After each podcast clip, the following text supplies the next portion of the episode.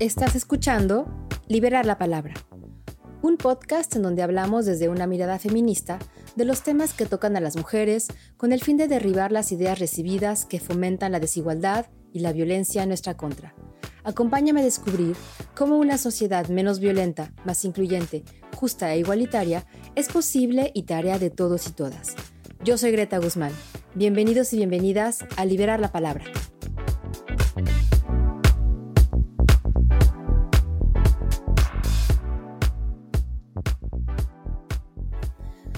Hola, buenos días, buenas tardes, buenas noches, querida audiencia. Espero que estén muy bien. Gracias por escucharnos. Reciban un fuerte saludo en espera de que se encuentren bien desde el lugar en donde están. Bienvenidos a un episodio más de Liberar la Palabra. Eh, primeramente, les quiero invitar a que nos contacten y nos dejen sus comentarios. Estaremos muy contentas y muy felices de saber de ustedes. En Instagram es liberar-la-palabra y en Twitter arroba liberar palabra. También nos pueden mandar un mail a hola arroba liberarlapalabra.com. Y bueno, pues el día de hoy el tema es el rol de la educación para la igualdad. Me gustaría que me acompañaran a descubrir cuáles son los modelos educativos innovadores que podemos usar como vehículo para construir sociedades más justas e igualitarias para todos y todas, los y las estudiantes. Y para eso, el día de hoy me acompaña Mariana Ludmila Cortés, quien por más de 20 años ha sido reconocida por ser una brillante estratega en el campo de la educación Mariana ha abierto caminos en la promoción, diseño, implementación y administración de iniciativas con los sectores público, privado y sin fines de lucro. Y además, su amplia y reconocida experiencia como educadora, e investigadora de alternativas a la educación obligatoria tradicional en contextos formales, no formales e informales en América del Norte, América Latina y África, le han valido para ser invitada a formar parte del Consejo Consultivo, asesor de la Fundación para el Desarrollo Educativo de la Investigación y Superación Profesional de los Maestros, AC, la SINADEP. ¿Qué tal? Buenos días, Mariana, ¿cómo estás? Hola Greta, buenos días, ¿cómo están? Bueno, tardes o noches o cuando escuchen este audio, saludos a todos. Todo muy bien, muchas gracias. Qué bueno. Oye Mariana, gracias por acompañarme, porque fíjate que yo pienso que la educación es una parte básica y fundamental para la eliminación de la violencia contra las mujeres. Y pues si te parece, yo quiero preguntarte, ¿qué es la educación y por qué es importante educar a los niños y a las niñas? Ay, es un tema bien complejo porque sí, estoy totalmente de acuerdo contigo en que es a través de la educación en donde realmente podemos evitar muchos de los problemas actuales, incluyendo los problemas de género, eh, sociales, incluso económicos, etcétera. Y el, eh, lo más fundamental aquí es empezar a definir precisamente la pregunta que, con la que tú estás comenzando, que es, ¿qué es educación? De inicio, lo que está sucediendo como fenómeno global es que hemos reducido la palabra educación y el tema educación y el sector educación a lo meramente académico. Cuando hablamos de educación, inmediatamente nos imaginamos algo relacionado con escuelas, con currículums, con formación. Sin embargo, lo que sí sucede es que la educación ha sido de alguna manera alienada de nuestra capacidad como mujeres, como hombres, como familia, de poder llegar a algo formativo. Y no me refiero formativo como, ay, tú niño no sabes nada, eres arcilla pura, estás totalmente desarmado y te voy a construir conforme a lo que yo creo que tú tienes que ser. Siempre digo esta frase, no hay peor enderezador que el que quiere torcer las cosas a su modo. No se trata de esa formación, sino se trata de la visión de origen de lo que era la educación, sacar desde dentro de la persona lo que ya trae, que florezca. Entonces, empezando por eso, es conocernos, permitirnos formarnos a nosotros mismos desde nuestros propios derechos, capacidades y talentos y tener el derecho también incluso de elegir, porque eso no lo tenemos tampoco en este momento, nuestra propia forma de ser educado o, de elegir nuestro propio camino de aprendizaje. A partir de ahí, ha habido una cantidad de constructos y de falacias alrededor de la educación que ya no concebimos una educación distinta que no sea la que viene de afuera hacia adentro y que está relacionada directamente con un formador, con una escuela, con un tercero que se hace cargo de mí y de lo que yo tengo que llegar a ser. Empezando por eso, ahí llegan los primeros problemas de colonización y me refiero a la colonización mental, de los constructos mentales y de los problemas de género. Claro. Oye, Mariana, y entonces, a ver, porque yo y tú también fuimos a la escuela, como yo creo que muchísimos niños y niñas van a la escuela hoy en todas partes del mundo, algunos y algunas desafortunadamente no, o, no sé ya ni, ni, siquiera si decir desafortunadamente, o es que a lo mejor habría que construir nuevos modelos para educar, para que la educación llegue a, a estos niños y niñas. ¿Hay modelos tradicionales y no tradicionales en la educación? Y si sí, ¿cuáles son? Ok, mira, cuando yo hablo, últimamente me he dedicado mucho a algo llamado desescolarización, que mucha gente tiende a pensar solamente en, que se trata de un desconfinamiento de los niños del aula o de la escuela. Y en realidad la desescolarización va muchísimo más allá. Es una desintoxicación mental de todos esos constructos de lo que la educación es, sobre todo la educación tradicional formal.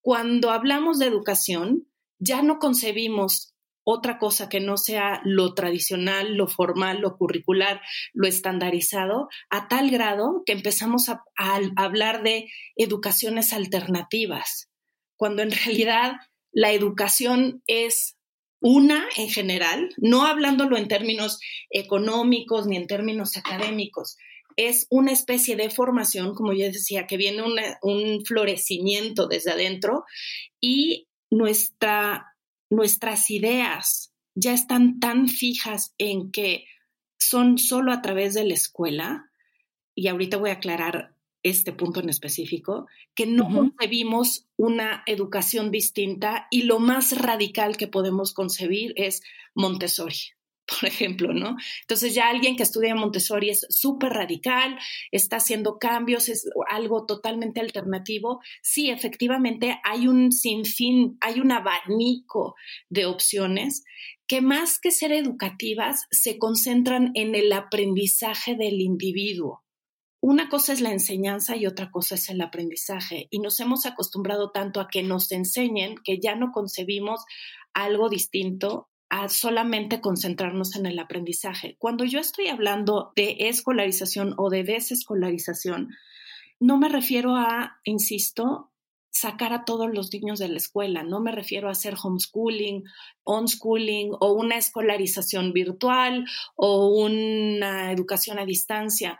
Me refiero a esta desprogramación de ideas en donde las cosas tienen que ser totalmente sistémicas, tienen que ser absolutamente medibles y completamente estandarizadas. Y con esto lo resumo muy bien. Hay familias que desconfinan a sus hijos de la escuela para sentarlos en la mesa del comedor de la casa. hay, homeschoolers, unschoolers, eh, que, que, repiten los patrones escolarizadores ah, dentro del aula.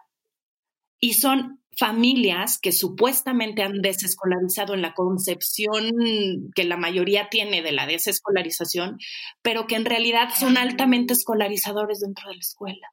Pero también hay familia, hay escuelas que permiten a tal grado la participación del aquel que aprende, del ente que aprende, que son altamente desescolarizadoras.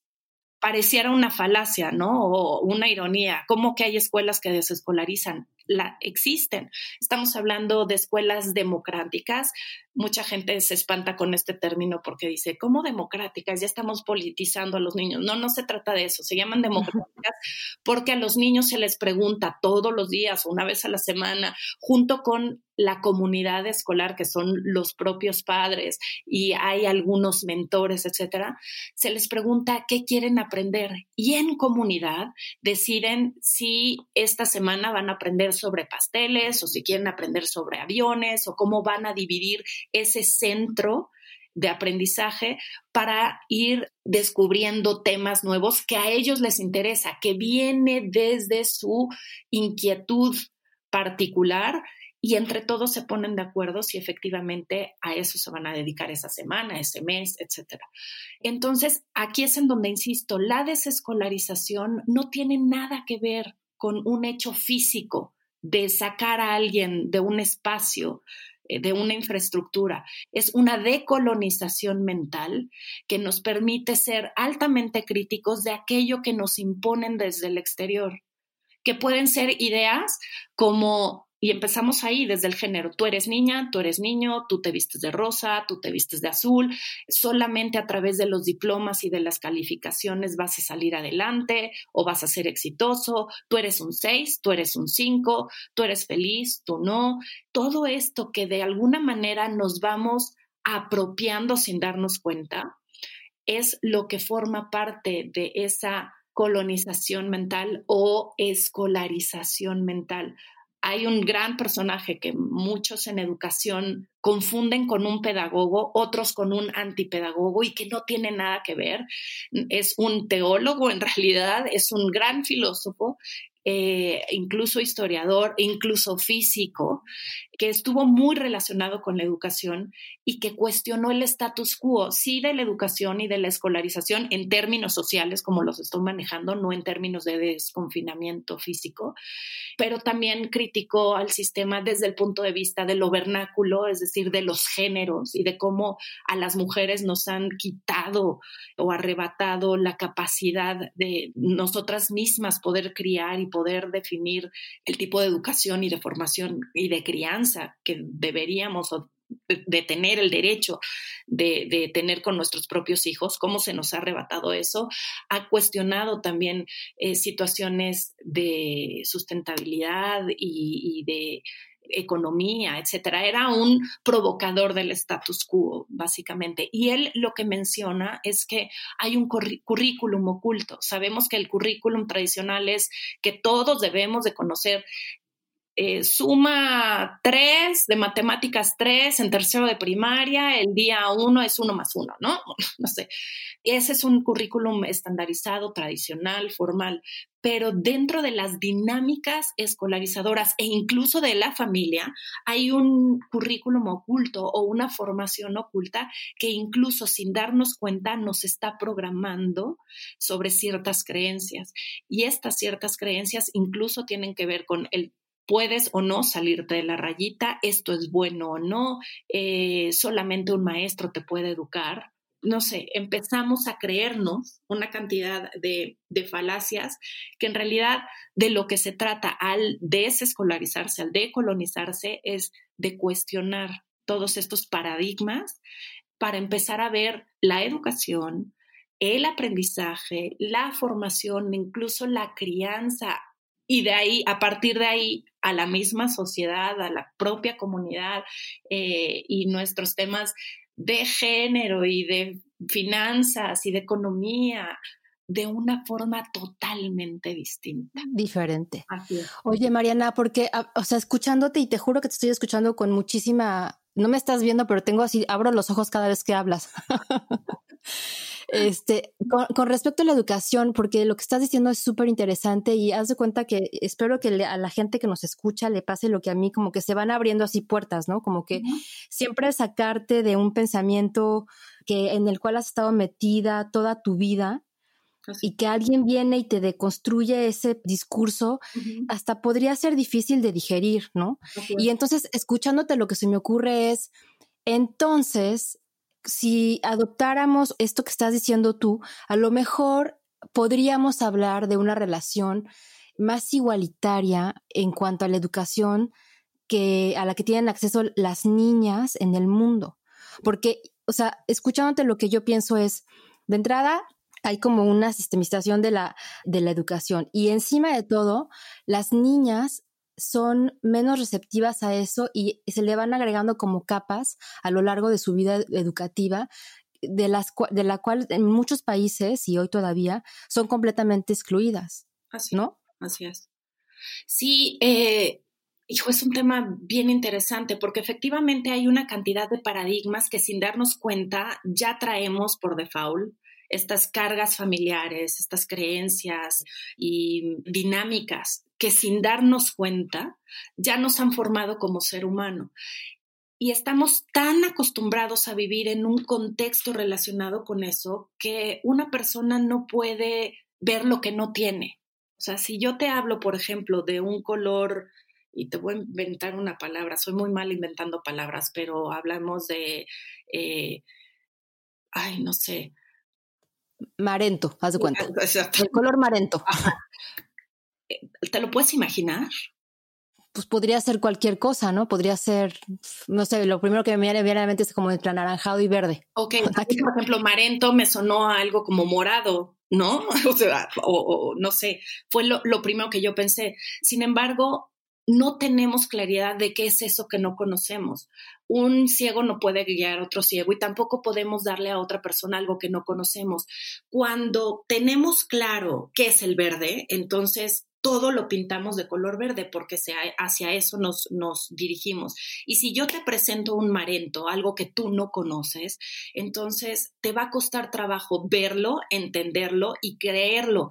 Eso se llama disonancia cognitiva y es muy ejemplificador, por ejemplo, con la leyenda esta de Platón de la cueva, ¿no? El, el único que pudo salir de la cueva y que vio un mundo totalmente diferente y que regresó dentro de la cueva y le quiso decir a sus compañeros cómo era el mundo exterior y todo mundo lo tachaba de loco porque estaban acostumbrados a ver las sombras de las luces de las velas dentro de la cueva. ¿No? Entonces, la disonancia cognitiva lo que es es que realmente no entiendes y de hecho rechazas aquellas ideas nuevas si no hay algo de lo que tú como ser humano y tu mente pueda echar puede echar mano de esas herramientas intelectuales si no las conoce. Entonces, si no conocemos algo, es posible que comencemos eh, tachando esa idea, tumbándola, rechazándola y si somos suficientemente abiertos al cambio o interesados en abrir nuestros oídos, mente, a escuchar algo más, pues tal vez seríamos capaces de ponernos otros sombreros o en otros zapatos y empezar a cuestionar nuestras propias creencias y decir, bueno, tal vez el otro no está tan mal. Tal vez si yo hubiera vivido lo que esa persona ha vivido, si yo hubiera pasado por lo que esa persona ha pasado, posiblemente yo estaría actuando igual que él. O tal vez no, pero podría empatizar con lo que esta persona está diciendo. Cuando somos una tenemos una personalidad un poco más cerrada, pues nos cuesta mucho trabajo aceptar ideas nuevas y a partir de ahí, bueno, vienen grandes conflictos sociales, que es lo que ha estado sucediendo. La mayoría de nosotros, y por qué es tan importante todo con lo que comencé desde la educación, la mayoría de nosotros hemos sido educados en un plan tan estandarizado que cual, en una mayoría, en un promedio, sin generalizar, pero el promedio máximo, tiene ya una forma muy estandarizada de ver las cosas. Las niñas pueden, los niños, eh, o, las niñas no, los niños sí. Eh, y así desde la educación, por ejemplo, las niñas no son tan buenas para robótica o para ingeniería o para matemáticas como los niños. Pues no, porque nuestras propias formas escolarizadoras o educadoras y formativas le permiten más al niño jugar con de forma más activa con ciertas herramientas y a las niñas de forma inmediata y sin preguntar, inmediatamente les damos herramientas mucho más pasivas que sean intelectuales de un modo totalmente distinto, no intelectuales tan matemáticas o como ingeniería, etc. Y este, rol formativo, en realidad, sin darnos cuenta, de una manera totalmente oculta, pues ya forma parte de todos estos constructos que estamos haciendo dentro de la sociedad y que sin darnos cuenta nos hacen caer dentro de un rol totalmente ayer lo hablaba, lo hablaba con mi hija menor y me decía, pues totalmente patriarcal, mami. Pues sí, totalmente, porque fíjate, yo aquí en mis apuntes, eh, tengo, por ejemplo, la promoción o no de una equidad de género puede ser observada en las relaciones interpersonales entre estudiantes, entre estos y estas y los docentes y en las políticas educativas. Algunos problemas y estereotipos a nivel mundial identificados por el relator especial de Naciones Unidas, que es un experto independiente nombrado por el Consejo de Derechos Humanos de la ONU, que examina e informa la situación de un país determinado sobre un tema de derechos humanos y que es una posición y es experto, pero no es pagado por su trabajo. E, esta persona informa sobre las cuestiones de género en la escuela y, por ejemplo, el reporte de 2015 decía, te voy a leer el primero, bajas expectativas de los maestros y maestras relacionadas con las habilidades intelectuales, ya que se cree que las niñas son inherentemente menos inteligentes que los niños, lo que acabas de decir. O sea, si los mismos docentes, si, los, si el personal docente cree eso, pues de entrada, pues ya, o sea, qué oportunidades o las mismas niñas que se pueden creer ellas mismas en el momento que se les presentan las oportunidades de carrera, ¿no? Pero es lo que es lo peor, que más allá de sí, lo vemos y lo criticamos mucho en los docentes, pero a veces somos incapaces de verlo dentro de nuestra propia familia. Y aquí es en donde entra el círculo vicioso, porque nosotros hemos sido formados por esos docentes, pero dentro de nuestra propia familia, ¿qué tanto le hemos permitido a esa niña jugar con robots o con legos o con mecanos o al niño comprarle una cocinita si es que es de su preferencia? A veces simplemente decir esta frase que acabo de decir, al niño permitirle jugar con una cocinita, genera una imagen mental que te puede causar hasta repelus físico, o sea, sí te puede causar hasta como, eh, no sé, ñañaras, ¿no? Y lo que sucede es que es parte de lo mismo que estoy diciendo. Hemos sido construidos con tales ideas que en el día a día no las cuestionamos y no nos lo permitimos. Yo recuerdo, o sea, mi mamá era muy abierta, siempre ha sido muy abierta, etcétera, pero yo siempre quise jugar con mecanos. Yo tenía legos, pero no jugué nunca con mecanos y yo sé que si hubiera jugado con mecanos, eh, hubiera podido ser una gran ingeniera, por ejemplo, ¿no? Era muy buena en matemáticas o en secundaria teníamos un súper profesor de naturales y física y en las tardes había un taller de electrónica mi yo interno deseaba tratar de entender la mecánica y la electrónica y todo ese taller que solamente seis chicos tomaron, pero yo no entré porque cómo yo iba a estar dentro de un lugar en donde solo había niños, no porque yo... Pero, eh, a ver, Mariana, pero, perdón que te interrumpa, pero esa introspectiva que me acabas de decir, ¿La tuviste en ese momento o te la formulaste ahora que ya eres adulta? No, no, la tuve en ese momento. O sea, obviamente ahora la, me la reformulo de una manera tan distinta porque cuestiono el, no me di, o sea, de haber sabido en ese, en ese momento de secundaria, lo que sea ahora, o haberlo podido cuestionar más abiertamente, sin lugar a dudas me hubiera metido a ese taller, por ejemplo, pero ahora pudiendo deconstruir todas esas ideas, ni siquiera me daba cuenta que yo cargaba con esos constructos o con esos paradigmas de no le tenía miedo a los niños, no me, no me llevaba mal con ellos, pero me, me sentía incómoda de estar entre solo hombres y, te voy a decir cuál es la realidad. Yo sentía que iba a estar en desventaja al estar tratando de entender sobre electrónica, ingeniería, junto con seis niños y un maestro, que me iban a ver como, es más, ni siquiera... Como rara. No, deja eso, ni siquiera pensé en cómo me iban a ver ellos, sino que yo sentía que yo iba a estar en desventaja por estar entre hombres. Sí, qué fuerte. Qué, fuerte que, en tu, que en tu, que en la secundaria teníamos que 12, 13, ¿no? Sí.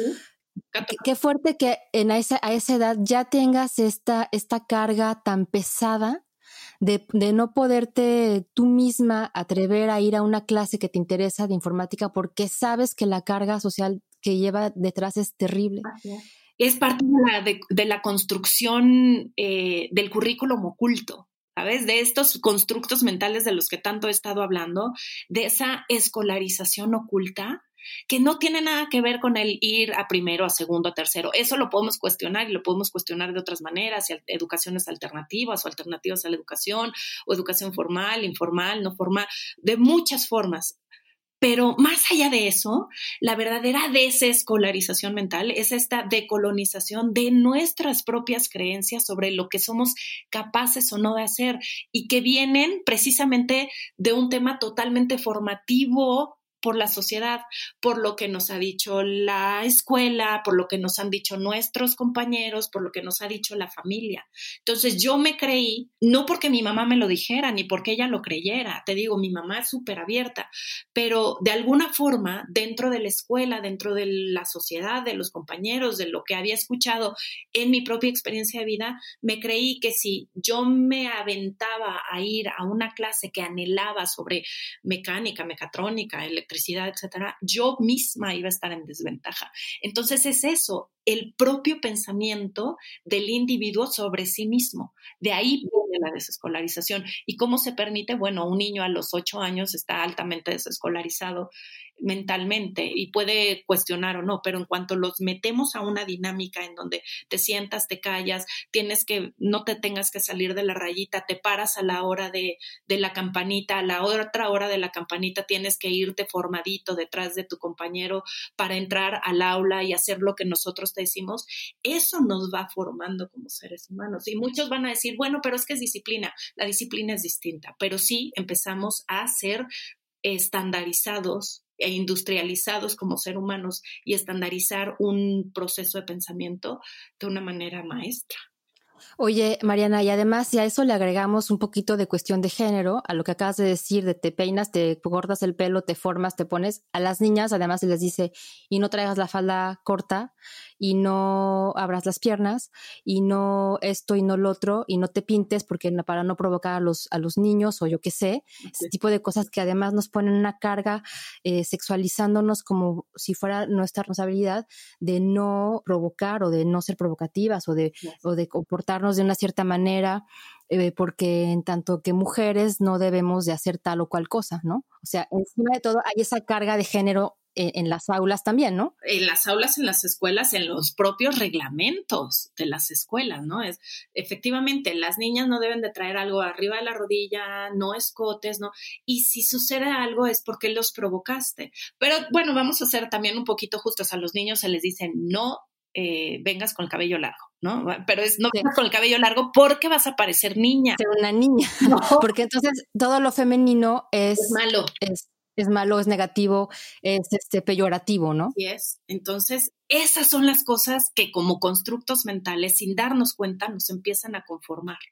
Oye, Mariana, a ver, yo había escrito, mi pregunta es esta, pero ayúdame a reformularla, porque yo había escrito cómo podemos a través de la educación y quizá de estos nuevos modelos educativos, nuevos modelos educativos lo tacho, ¿no? Eso ya no es. Exacto. O sea, eh, entonces, ¿qué ¿cómo podemos a través de la educación y, esta educación que es descolarizar, eh, derribar estereotipos de género y promover la equidad en la educación? Aquí regreso al punto de los colores. No podemos ver o actuar algo que no, en, algo que no conocemos. Un ciego no puede guiar a otros ciegos. Todo empieza como en Alcohólicos Anónimos, diciendo, hola, me llamo Mariana, soy alcohólico y sí llevo seis meses tomando. Bueno, lo mismo sucede cuando caemos en cuenta que sí formamos parte de un sistema escolarizador, escolarizante e insisto, cuando hablo de estas palabras, no me refiero a un espacio físico como institución, que es la escuela, la vaca sagrada, como le decía Iván Illich, sino a las creencias, a la institucionalización en general de todas estas ideas de lo que deberíamos de ser y no, de lo que es la moral y de lo que es la ética y de lo que es la moralina, y que en cada país la moral, la ética, tiene sus propias concepciones también de claro. totalmente distinta. Entonces, empezamos deconstruyendo nuestras propias ideas, nuestros propios paradigmas y nuestras propias falacias. Empezar a sentir que, oye, vaya, si empezamos a cuestionar nuestras propias ideas, nuestras propias creencias, uno, y dos, si somos capaces de entonces aceptar que la idea del otro tal vez no sea tan mala como yo en un principio había pensado, porque choca con mi forma de vivir, mi forma de ver la vida, con mis propias experiencias. si empiezo a abrirme a creer que el otro podría no estar tan mal como creo e incluso podría estar bien conforme a lo que él ha vivido, sus propias experiencias, en dónde vive, etcétera, ahí comienza la deconstrucción de nosotros mismos. Y cuando comienza esa deconstrucción, ese cuestionamiento de lo que yo soy, yo creo y esto es lo único correcto, ahí ahí es en donde empieza la verdadera capacidad de poder educar al otro y a mí, insisto, a mí esto de educar al otro me sigue pareciendo muy delicado porque seguimos teniendo la creencia de que solo a través de la enseñanza, o sea, de alguien externo, alguien erudito, algún maestro, mentor que posee si no todo el conocimiento del mundo, sí sabe mucho mejor que yo, niño vacío de mente, que viene como en una tarjeta madre que no le ha sido precargada ni en software, ¿no? Eh, hay que llenarle la cubetita de lo que tiene que ser, etcétera. A mí esta parte de la educación concebida de esta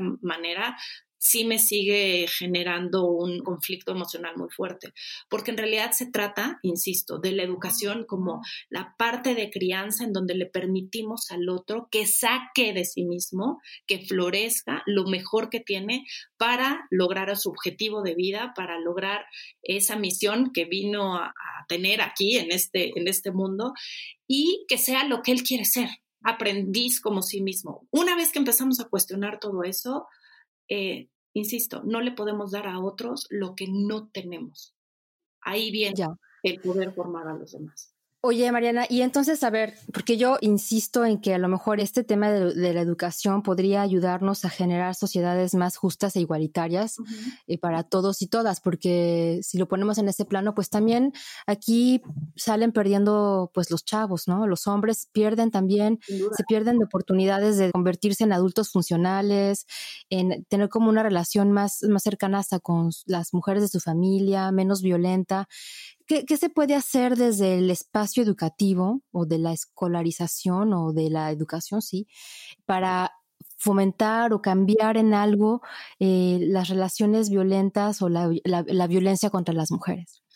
Ay, es que también ahí hay tantas cosas que han sido tan manoseadas y dentro del propio tema de género hay muchas visiones, ¿no?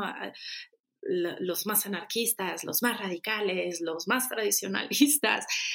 A ver, desde el punto de vista de educación, hay tantas soluciones como personas vienen al mundo. Y siempre digo, si alguien te dice, esta es la solución ideal, eh, descártalo como experto o como mentor, porque en realidad no hay una fórmula única para seguir. O sea, estamos criticando la estandarización y el ver cómo un formador trata de enderezar o torcer las cosas a su modo, ¿no? Entonces, alguien no puede llegar y decirte, a ver, en educación esta es la única manera de entender. Sí hay acercamientos bien interesantes sobre la formación en edades tempranas, que efectivamente es cuando hay mayor plasticidad en los chiquitos, relacionadas con empatía, con ser capaces de ver al otro, o sea, me veo a mí reflejado en el otro y no solamente en decir esto está bien o está mal. Empezando por esos acercamientos, una fenomenología del yo mismo para poder entender al otro, es como se comienza a través de filosofía, entender ética y moral y filosofía, pero no como moral, esto es bueno o malo, esto es moralina. No, entender qué quiere decir cada una de esas cosas y cómo la moral se maneja en Dubái versus en Nicaragua versus en Argentina versus en Estados Unidos. Cada uno de esos países también tiene sus propias ideas y, y creencias. Yo sé que no te estoy dando la respuesta que quieres porque no es posible decirte, a ver, todos los niños o todos los maestros de primer año vamos a hacer esto, o todos los de preescolar o todos los de secundaria, porque a mí me parecería un error gravísimo soltar una fórmula única, porque no existe. Somos 7 billones de personas en el mundo, ya no sé si somos más, creo que sí. Y soltar una fórmula para decir esto no debería de ser o esto hay que hacer para mejorar las situaciones de género y de, persona a persona, me parecería no solo una falacia, sino gravísimo.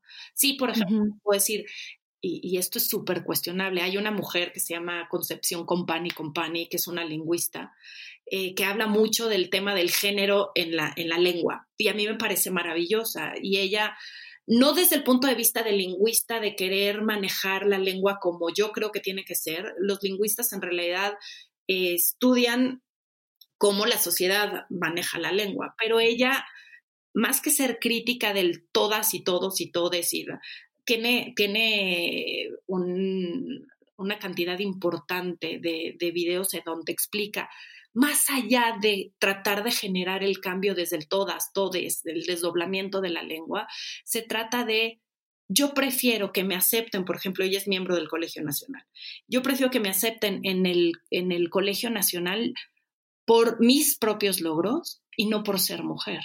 O yo prefiero que me incluyan en un documento o que me paguen más, no por ser mujer, sino porque realmente me lo merezco. Y justamente de eso hablaba yo ayer con mi hija menor le decía, a ver, ella quiere ser cineasta, ¿no? Le decía, tengo un conflicto porque no sé, veo, veo los dos puntos de vista.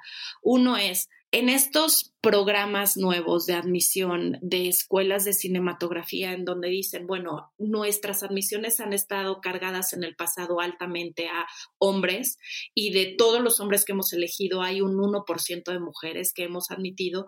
A partir de estos años vamos a hacer paridad y vamos a escoger 50% hombres y 50% mujeres. Y le decía, entiendo que esta paridad sea para aceptar más mujeres y para tratar de nivelar y de equilibrar.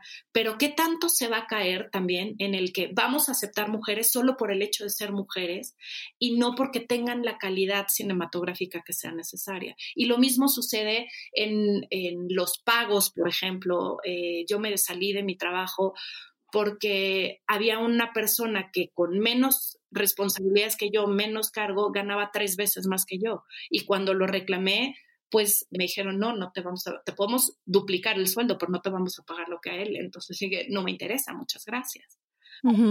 Em, Oye, Mariana, pero volviendo al tema de tu hija, por ejemplo, ¿no crees que eh, a lo mejor en el pasado en las escuelas de cine, pues había más participación masculina porque de entrada en las escuelas o de entrada en las carreras a lo mejor se cree que los hombres son mejores cineastas o mejores encuadradores o mejores iluminadores que las mujeres y porque a lo mejor son carreras tipificadas masculinas y entonces hay poca participación de las mujeres y por eso ahora necesitan nivelar, pero pues a lo mejor sí, efectivamente las mujeres no han tenido la misma oportunidad para ingresar a esas escuelas y a lo mejor parecen del mismo, de la misma, del mismo expertise, pero es como ir arrastrando la cobija de, bueno, pues no se les dio la, la, la, posibilidad antes de, de, poder ingresar, porque a lo mejor lo que tú quieras y ahora que sí, pues quizá estén tengan un déficit de conocimiento, pero es lo mismo lo que te decía tu hija, es, es, es lo mismo del Estado patriarcal del mundo patriarcal que no permite o no ha permitido desde la escuela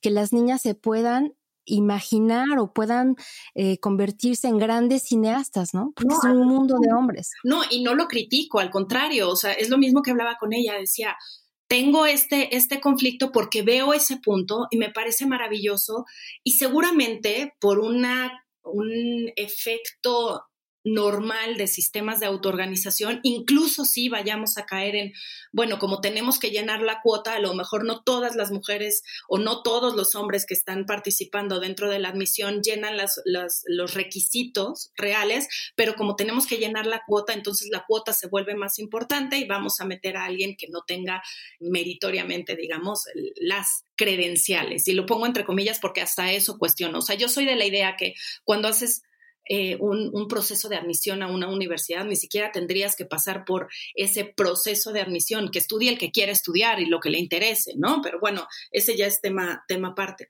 Pero en estos temas de querer ser igualitarios, etcétera, ¿qué tanto también caemos en nuestras propias falacias de la cuota se vuelve lo importante y entonces ya no vemos la paridad real, sino es una paridad eh, fingida. o impuesta. Eh, exactamente, en donde en realidad ah, vamos a presumir, somos equitativos, somos igualitarios, somos paritarios, cuando en realidad, bueno, sí, en el número sí, en la imagen sí, en lo superficial sí, ¿qué tanto de fondo? Y regreso a lo que decía de Concepción Compani. Ella decía, más que me incluyan en el lenguaje con el todas, todes, todes, X, arroba, lo que sea, yo prefiero que me paguen igual o que me traten igual y lo dice también Concepción, ¿cuántas personas, a mí misma me ha pasado, estas personas que te tratan de, ay, sí, bonita, no sé, eh, eh, ay, chiquita, linda, hermosa, pero que estos chiquitos, lindos, hermosos eh, y que te incluyen en el lenguaje, en la acción, son más antifeministas, son más misóginos en las acciones y a puerta cerrada que lo que hacen entender en una superficialidad incluyente. ¿No? Claro. compañeras y compañeros políticos, ¿no? O, líderes de organizaciones políticas.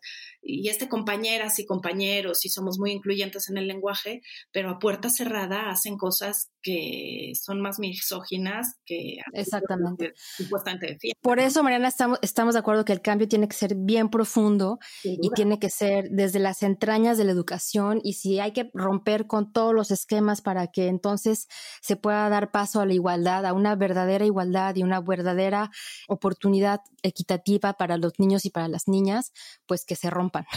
Absolutamente. Y esto no quiere decir, porque mucha gente dice, sí, hablas de la desescolarización y quiere decir, quemen todas las escuelas. No, no quiere decir eso. Hay, afortunada o desafortunadamente, la escuela como institución e incluso como espacio físico puede llegar a ser el único bálsamo intelectual, social e incluso alimenticio de muchos niños que no encuentran esa paz dentro de su casa.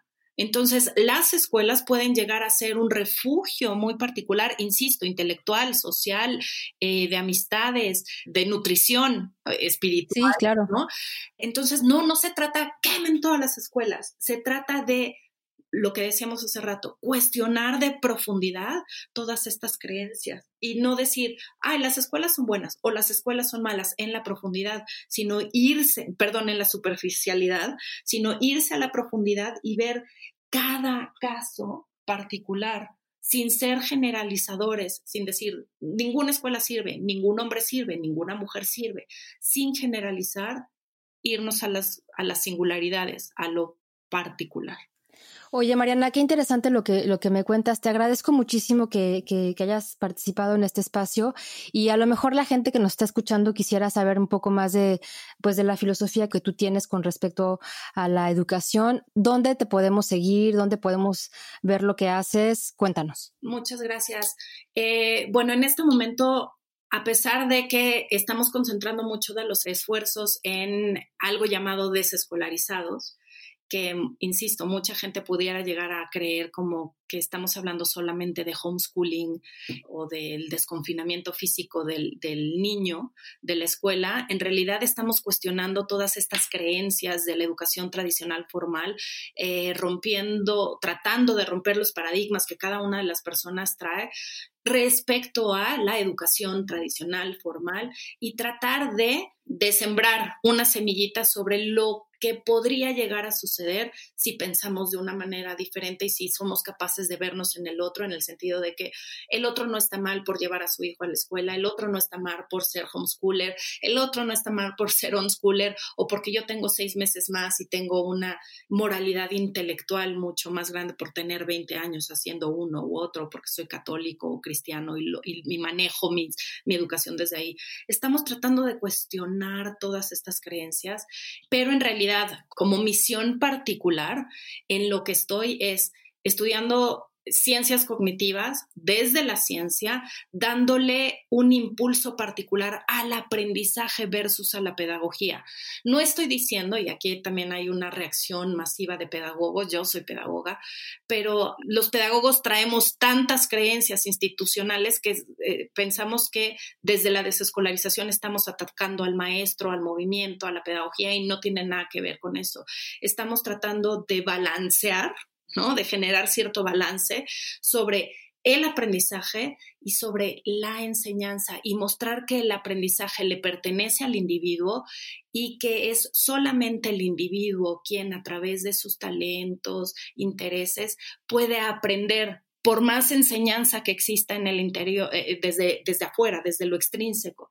El aprendizaje es intrínseco y aún a pesar de que tu formador, tu maestro, tu padre de familia me quieras formar a tu forma, a, tu creencia, a tu manera, no necesariamente voy a aprender todo lo que tú me estás diciendo. Entonces, a lo que regreso es, estoy estudiando precisamente ciencias cognitivas para llevar esta carga de aprendizaje a un tema mucho más científico y no como muchos creen eh, a que solamente se crea que quien se concentra en el aprendizaje por ejemplo, los homeschoolers, homeschoolers, etcétera, son los hippies, los raros, etcétera. Eh, entonces, bueno, estoy estudiando la parte de educación desde el punto de vista de aprendizaje, más como un sistema eh, de complejidad, como un sistema de autoorganización, para darle una voz al aprendiz tal cual, desde el, irónicamente desde la academia. Quiero apoyar a los académicos desde la propia academia.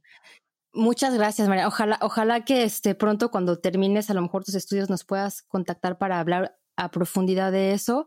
Y bueno, pues muchísimas gracias por habernos acompañado el día de hoy. Te agradezco infinitamente y espero que nos veamos muy pronto. Así será. Muchísimas gracias por la invitación y espero no haber revuelto más ideas de las. y si no entendieron o si quieren volver a, escucharlo, pues pónganle replay para que puedan escuchar lo que dice Mariana, que es muy interesante. Y si quieren contactarnos, pues lo pueden hacer a hola arroba librarlapalabra.com. Con muchísimo gusto estaremos a la expectativa de sus comentarios. Gracias, Mariana. Ustedes escolarizados o mi correo edularity arroba gmail.com. Edularity con Y al final. Al contrario, muy gracias, Greta. Ahí está el correo. Muchísimas gracias. A ti. Hasta la próxima. Bye bye. Adiós.